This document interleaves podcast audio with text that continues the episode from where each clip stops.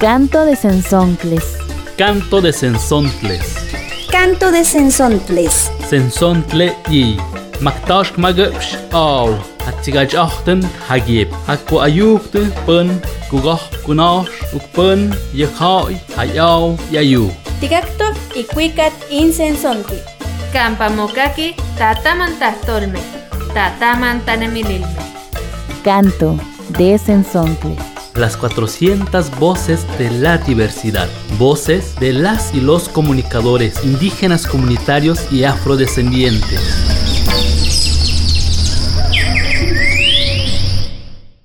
Resiste, Padre Monte, tus hijos danzamos para ti. Les saludamos nuevamente en Canto de Sensontles. Nos toca ahora ofrecerles otro programa de la serie Periodismo de lo Posible. Esto nos lleva a Zacacuautla, en el estado de Hidalgo, donde la gente se organizó para defender su bosque. Y Girian Ninel Gómez Martín, quien participa en la lucha de defensa, nos ofrece unas palabras. Hola, mi nombre es Igiria Ninelt. Soy parte del Ocotenco Cuautlali, que es una organización que está situada en Zacacuautla Hidalgo, que es una comunidad que está ubicada en la Sierra Otomite Pegua. Eh, es una región que se caracteriza por la belleza de sus bosques. Eh, sin embargo, desde el año 2000 se viene sufriendo una tala in- indiscriminada. Eh, en 2007 surge esta organización justamente para defender el monte. Eh, lo que van a escuchar a continuación es una crónica sonora de algunos de estos sucesos hasta llegar al tiempo que estamos viviendo en la actualidad, en donde con otras herramientas como son el arte, eh, la educación, seguimos resistiendo.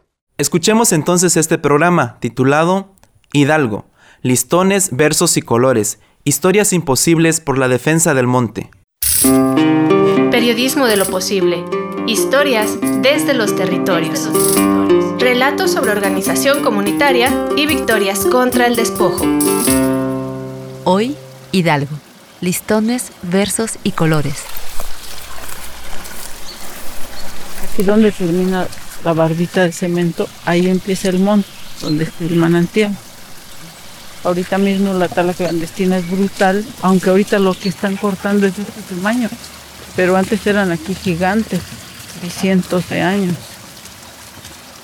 Toda esta parte es como una hectárea y media. Estaba pelona. Entonces yo me quedo así de...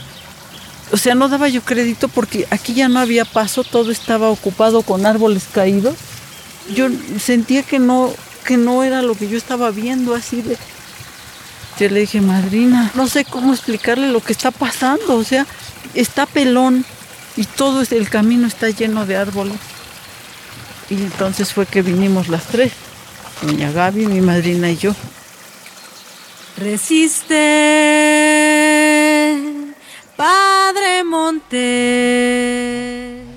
Estamos en el monte de Zacacuautla, ubicado en la Sierra Otomite Pegua, en Hidalgo. Este territorio es amenazado por la tala clandestina que pretende acabar con la riqueza natural de este bosque de niebla, con sus encinos, oyameles, álamos, ayacahuites, sabinos, árboles centenarios de hasta 35 metros de altura, donde viven armadillos, guíjalos, que es como conocemos acá los ajolotes de la región, cacomistles, conejos, ardillas, el quetzalcoa, águilas e infinidad de hongos, flores, plantas, vida y memorias comunitarias que crecen entre la niebla.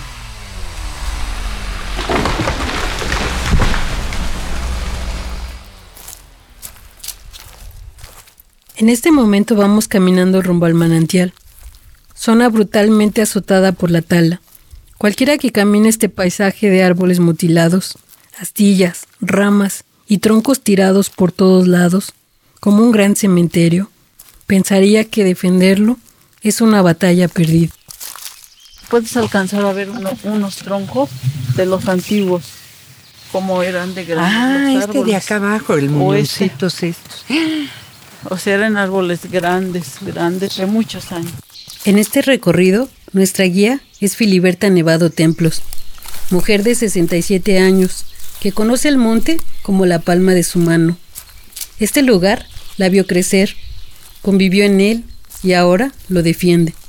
Era un monte cerrado, todo esto era cerrado. Había veredas, pero dentro del monte no podías andar, estaba cerrado ese monte. Y ves cómo continúa todo ahora con los bebés. Sí, no, sí está fatal. Esto acaba de ser, mira, y tú ves ahí árboles de ayer, por ejemplo. Philip formó parte de las rondas, una especie de guardias forestales de pobladores voluntarios, que en el año 2007 se organizaron para formar el Ocotenco, organización que comenzó a proteger nuestro bosque. Su lema era agua, monte y dignidad. El empresario sonriendo mientras su cartera se llena por la ambición, por la falta de educación. Ponen primero al dinero y después la pachamama. En un cumbión haciendo concientización resisten como. Para quien no está acostumbrado, no es fácil caminar sobre la tierra húmeda, llena de hojarasca resbaladiza, sin veredas, con bajadas pronunciadas. Philly me pasa una rama como bastón improvisado para no caerme, y mientras guía esta caminata, me la imagino durante esos seis años con el grupo de hombres y mujeres, integrantes del Ocotenco, día y noche, con frío y lluvia, cumpliendo las rondas como guardianes de la niebla. Se detiene y nos muestra los nuevos riesgos que está sufriendo el monte. Y ahorita el calor, esto, esto va a prender de nuevo. Pero ya no vienen por esto. Sí. No, eso es basura. O sea, esto no lo quieren. Esto eso lo, es- tu- lo tumbaron y no se lo llevan. No, porque eso ya es basura, entonces eso hace que prenda el monte eh, o que no nazca. Haz de cuenta que la semilla que está ahí caída, pues no va a nacer porque le estorba esa basura. Puedes ver los troncos de qué tamaño eran. Ese árbol fue un nido de abejas por años. Acerrín, astillas y trozos de árboles se miran por todas partes. Son dejados ahí por los talamontes en sus huidas y carreras.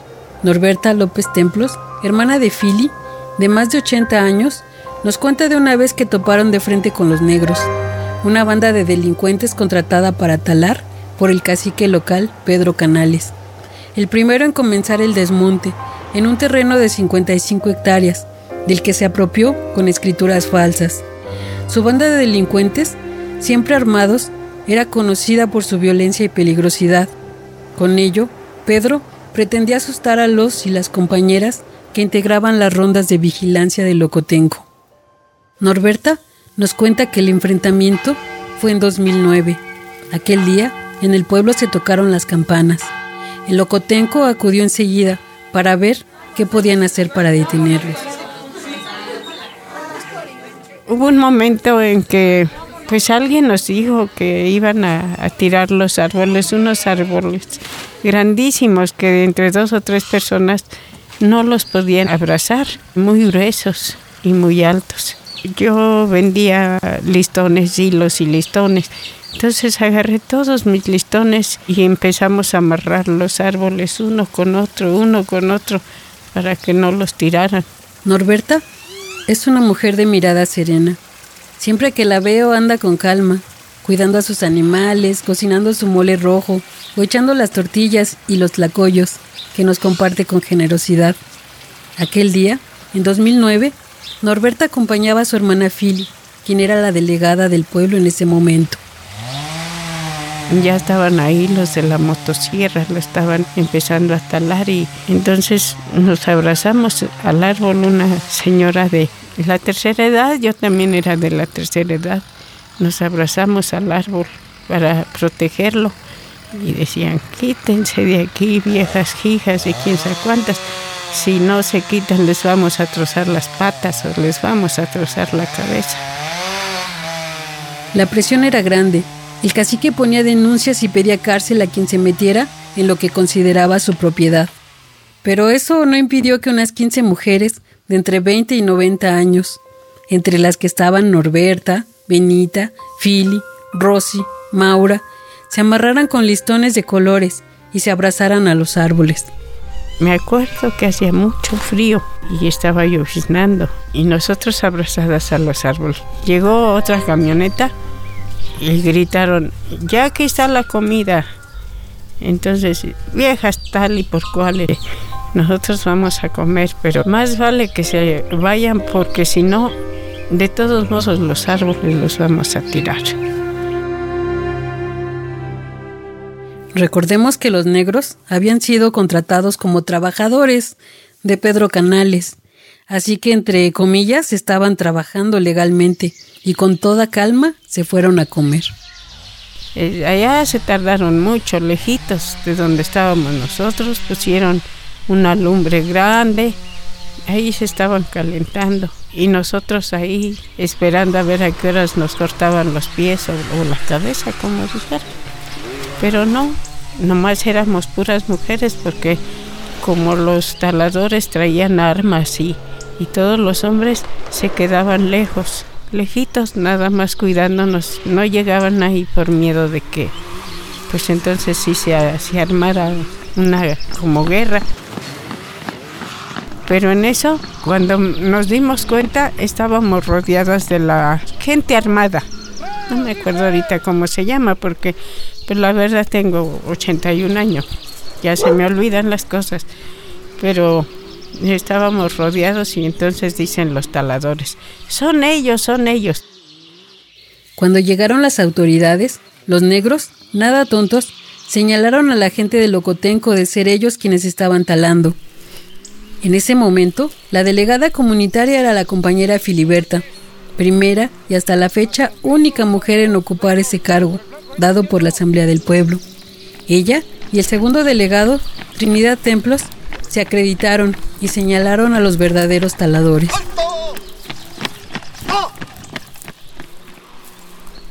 Doña Beta, como le decimos de cariño, no recuerda que fue el ejército la autoridad que la rodeó esa noche, pero sí recuerda los listones de colores que usó junto con sus compañeras para enfrentar a los talamontes y sus motosierras. Ese día, mujeres armadas con listones ganaron una batalla que parecía imposible. Libertad para defender mi derecho a respirar.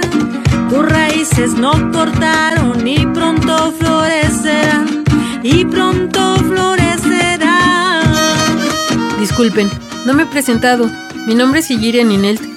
Formo parte de la coordinación de La Semilla, que es una casita de cultura comunitaria, que nació inspirada por ideas imposibles para defender la vida, como la idea de aquellos listones de colores para enfrentar talamontes.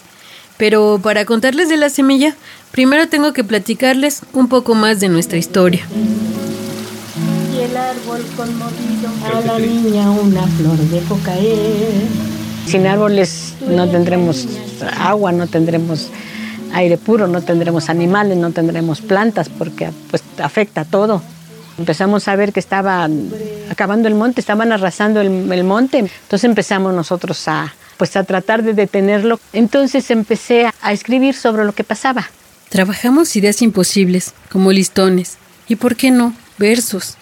La voz que estamos escuchando es de Benita Ibarra Canales, mujer mayor, campesina, menudita, una de las más activas en la defensa.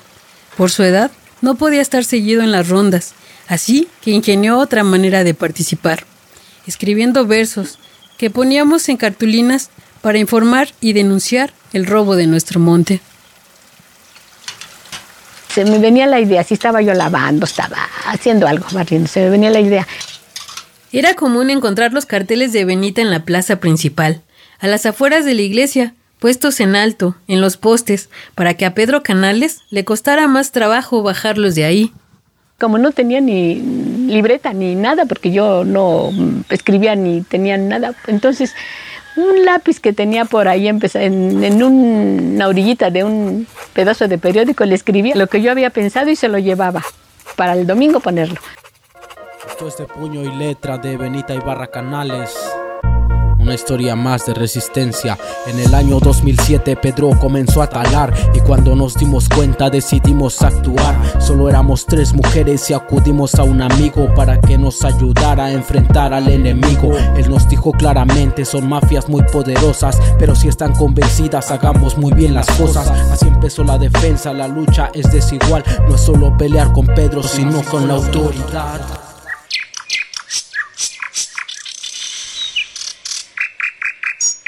Canto de Sensontles. Escuchemos entonces este programa, Hidalgo, listones, versos y colores. En septiembre del año 2021, al momento de morir, a los 84 años, Benita, que no terminó siquiera la primaria, nos heredó 244 versos, satíricos, burlones, críticos, que denuncian el robo y la ambición y que plasman la belleza del monte y sus costumbres. Estas letras se volvieron la crónica de los años de nuestra lucha que le tocó vivir. Cuando alguien le preguntaba, ¿por qué escribir en verso? Ella solo decía, se ven más bonitos, ¿o no? Y sonreía. Sus versos los hicimos un libro que ella alcanzó a ver antes de volver a la tierra. En su portada la vemos en una fotografía a ella con Philly y sus compañeras, en el lugar del enfrentamiento con los talamontes, recargada a uno de aquellos árboles gigantes que lograron defender. Bienvenidos los que creen que la ecología estriba defendiendo el medio ambiente, así defienden la vida. Bienvenidos compañeros de la vida, defensores cuidando del medio ambiente, son del pueblo protectores. Benita escribió y escribió, es lo que podía hacer. Empuñó su lápiz contra quienes todavía hoy lucran con nuestro monte, donde taladores locales y otros que llegan de Puebla lo siguen mutilando. Después de muchos enfrentamientos con talamontes y autoridades cómplices y omisas y una lucha legal desgastante, en 2013 el Ocotenco logró que se retirara el permiso a Pedro Canales. Por lo menos, legalmente, él ya no podía talar. También se logró que se quitaran las 15 demandas contra los y las compañeras criminalizadas por haber salido a defender el monte. Qué bonito que es mi pueblo, que alegre su carnaval, tradición de los abuelos, nuestra memoria ancestral. Huehue niño, huehue viejo, danzan por la libertad, danzan por la libertad. Hubo alegría. Una manera en la que el grupo celebró esta gran victoria fue organizándose para rescatar el carnaval, que había dejado de hacerse 50 años. Así, en 2013, el Locotenco tomó las calles del pueblo y los caminos del monte, con alegría y baile, y desde entonces no ha parado la fiesta. La mayordomía la han llevado dos mujeres, Philly durante siete años y actualmente Berenice Santos Neri, una joven de 17 años que ha participado cada año con esta nuestra fiesta ancestral comunitaria, que honra a la Madre Tierra y reteje los lazos que nos unen. Es una tradición recuperada que tiene su mensaje, el cual es de la cosecha, para que nos vaya bien, la fertilidad, y ahorita está adoptando otro mensaje, que es la lucha por el monte. Y en donde nuestra primera arma de lucha es el arte, los colores, la alegría y la danza. Hasta un mes tardamos elaborando nuestros disfraces y máscaras coloridas, que imitan a los animales de la región. Algunos niños y niñas se disfrazan de armadillos, cacomistles, tlacuaches o aves. Los adornamos con semillas, frijoles, lentejas, colorín, maíz, de todos los colores. Las nombramos el verdadero tesoro de la tierra y las portamos con alegría. Nos cubrimos del monte y a él le danzamos.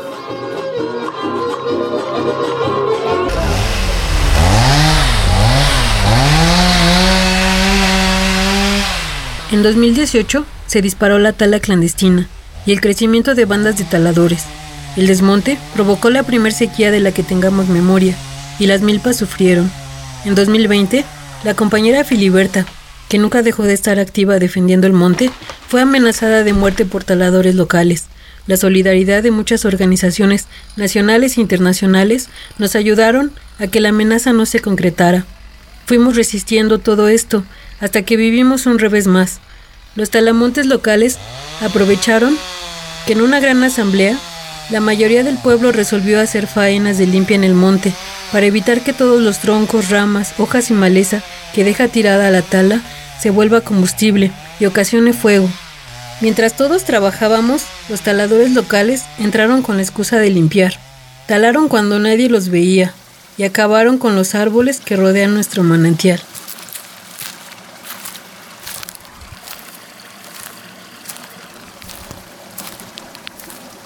Continuamos el recorrido por el monte con Philly y otras compañeras. Nos topamos con esta buena noticia. Un árbol pequeño de apenas unos 25 centímetros crece sobre los restos mutilados de un encino talado, como si de la muerte retoñara la vida. dice Fili, la madre ya eh, restauró estos pequeños que hacen que no se vea tan triste, ¿no? Eh, Ahí viene la vida, ahí está. Nació porque cayó ahí la semilla y bueno, pues el tronco guarda humedad. Entonces ahí nació. Y Perfecto mira, para el abono, ese, ¿no? ese sí es un, digamos, como una obra maestra de la naturaleza. Así podremos ver muchos aquí en el monte porque eh, justo porque el tronco ya está pudriendo, guarda mucha humedad. Cae ahí la semilla y pues nace. Se ve muy poético. Muy impactante, muy hermoso, muy esperanzador. Como esta semilla que busca abrigo en este tronco mutilado, así la casita de cultura comunitaria fue creciendo de a poco, a la par de nuestra lucha. Primero, dábamos talleres de fotografía, grabado y pintura. Después, creamos un centro cultural llamado 23 de septiembre. Luego, en la plaza pública, a un lado del kiosco, trabajamos en sillas y mesas prestadas o en el piso. Buscábamos continuar el camino del Locotenco. Ahora, 10 años después, tenemos la casita de cultura comunitaria, desde donde seguimos trabajando en la defensa de nuestro monte y contra la destrucción de nuestra naturaleza. Aquí trabajamos principalmente con niñas, niños y adolescentes. Así como el recorrido que hicimos por el monte en la casita, nuestra guía también es Philly. Nosotras admiramos su valor y compromiso y aprendemos de ella, de la fuerza con la que enfrentó un encarcelamiento injusto, del coraje que tiene para enfrentar talamontes y autoridades omisas y cómplices, pero también de la ternura de sus actos y de su pensamiento. ¿Y quién mejor que Philly para contar las razones de fundar el semillero, nuestra casita cultural? Entonces, pues se nos ocurrió pensar en, en, en empezar nuevamente de cero a partir de la cultura, a partir de, de recuperar las raíces, a, a partir de, de recuperar lo nuestro. Pero ¿dónde? ¿Cómo? Y fue ahí como surge la idea de la Casa de Cultura y de trabajar con niños. Pensamos que los niños pues son como semillas que de pronto crecerán y florecerán. Le decimos casita porque es un cuarto pequeño de apenas 7 metros de largo por 4 de ancho, que fue pintado por los y las niñas que plasmaron en las paredes a sus nahuales o espíritus protectores, para que nos ayuden a cuidar del monte. Un espacio pequeño lleno de color por fuera y por dentro. Una casita donde nos reunimos cada sábado a las 3 de la tarde. Compartimos talleres infantiles de arte popular y saberes colectivos y comunitarios, con el fin de despertar creatividad y pensamiento crítico, junto con niñas y niños, para reconocernos todos también como parte de este monte. Este espacio es parte de los sueños de Locotenco, que tras años de trabajo, en 2013, fundó esta casa. Los vino a despertar el gallo. Se dan talleres gratuitos, hacemos pues todo lo que podemos a nuestro alcance con los recursos propios, con el trabajo sin paga de los que vienen a, a dar los talleres, de las compañeras que de manera solidaria dan su tiempo y, y sus saberes para compartirlos con los niños y con las personas. Calendario. Sí les contaron que vamos a calendario, ¿verdad? Les invito a asomarse al taller que en este momento estamos dando en la casita de cultura comunitaria, La Semilla. Pásenle, que aquí cabemos todos y todas. Ya sabemos. ¿Y si ya están emocionados? Sí, sí. Ahorita vengo. Y yo sí, pero yo no sé mi tarea. Yo no. Creo que ya todos han visto los títeres, ¿no? Sí. Ya. Bueno, de hecho aquí hemos tenido presentación. Pues vamos a iniciar. Les vamos a pasar los materiales. En la clase están haciendo unos títeres muy chistosos, con voces diversas como sus creadores. Les gusta gritar el nombre de nuestra casita. En los talleres nos gusta leer, ya que tenemos una pequeña biblioteca. En esta ocasión, Bere leyó uno que justamente habla de un bosque en peligro. Hay bosques en grave peligro debido a su contaminación, sus talas abusivas, lo que estamos viviendo nosotros. Pero nosotros lo podemos cuidar. Y con lo colorado, este cuento se ha acabado. Pero nuestro cuento aún no se acaba. Somos una semilla que surge de esas ideas imposibles, como los listones de colores y los versos de Benita, y los disfraces de naturaleza en un carnaval multicolor que regresó del olvido. Acciones imposibles, herramientas de lucha para acompañar la defensa del monte. La semilla representa la esperanza, es una lucha desde la alegría y el arte. Es muy bonita, llena de color, magia, mucha alegría. No lo tenemos fácil. En nuestro territorio, el monte es mutilado día a día y con ello nuestra forma de vida. La gente se queja del calor, pero no piensa en que es por causa de estos árboles talados, justo acá, cerca de nuestra casita. Escuchamos las motosierras y los troncos que caen, pero aquí estamos, resistiendo, echando en esta milpa taller semillitas de pensamiento crítico, sembrando creatividad y solidaridad, semillitas que se nutren con memorias de Philly, de Benita, de Norberta, de Bere, de tantas y tantos defensores del territorio que como nuestro monte no deben perderse.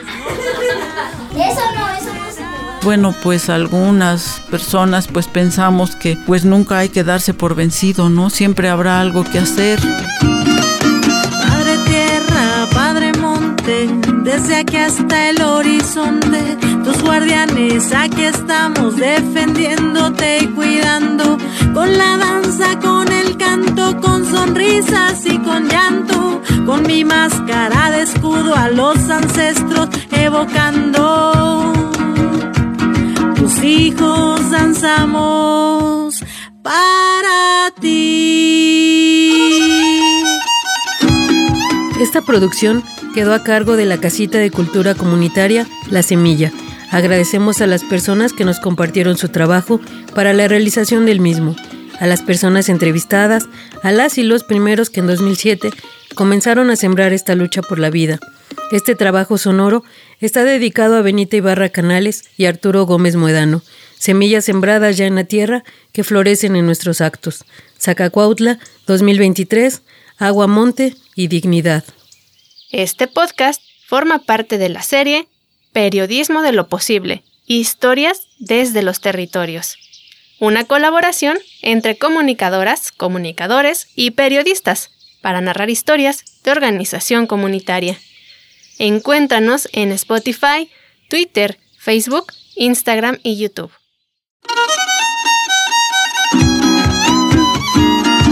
Esta es una experiencia increíble, un gran ejemplo que nos ayuda a entender cómo podemos defender nuestros propios bosques y nuestros territorios.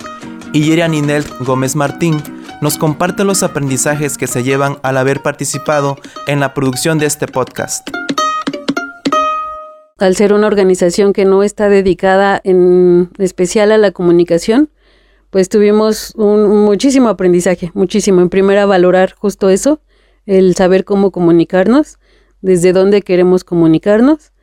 Y otra cosa que nos llevamos es eh, la compartición con otras defensas, con otros eh, movimientos que también están resistiendo eh, y cuidando a sus territorios estén atentos a todos los movimientos que tengan cerca, seguramente tienen alguno eh, pues ahí a la vuelta de la esquina o forman parte de alguno.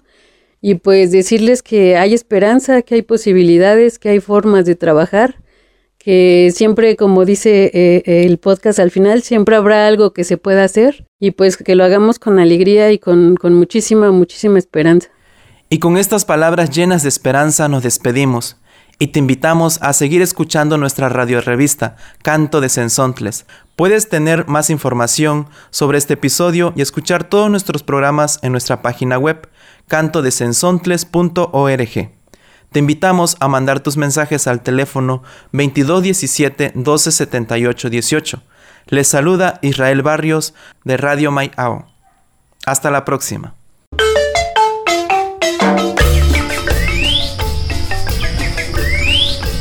Canto de Sensontles. Canto de Sensontles. Canto de Sensontles. Las 400 voces de la diversidad. El espacio para compartir las voces de los pueblos en colaboración con las emisoras públicas y comunitarias. Canto de Sensontles. Muchas voces, muchas maneras de ver y preservar la vida.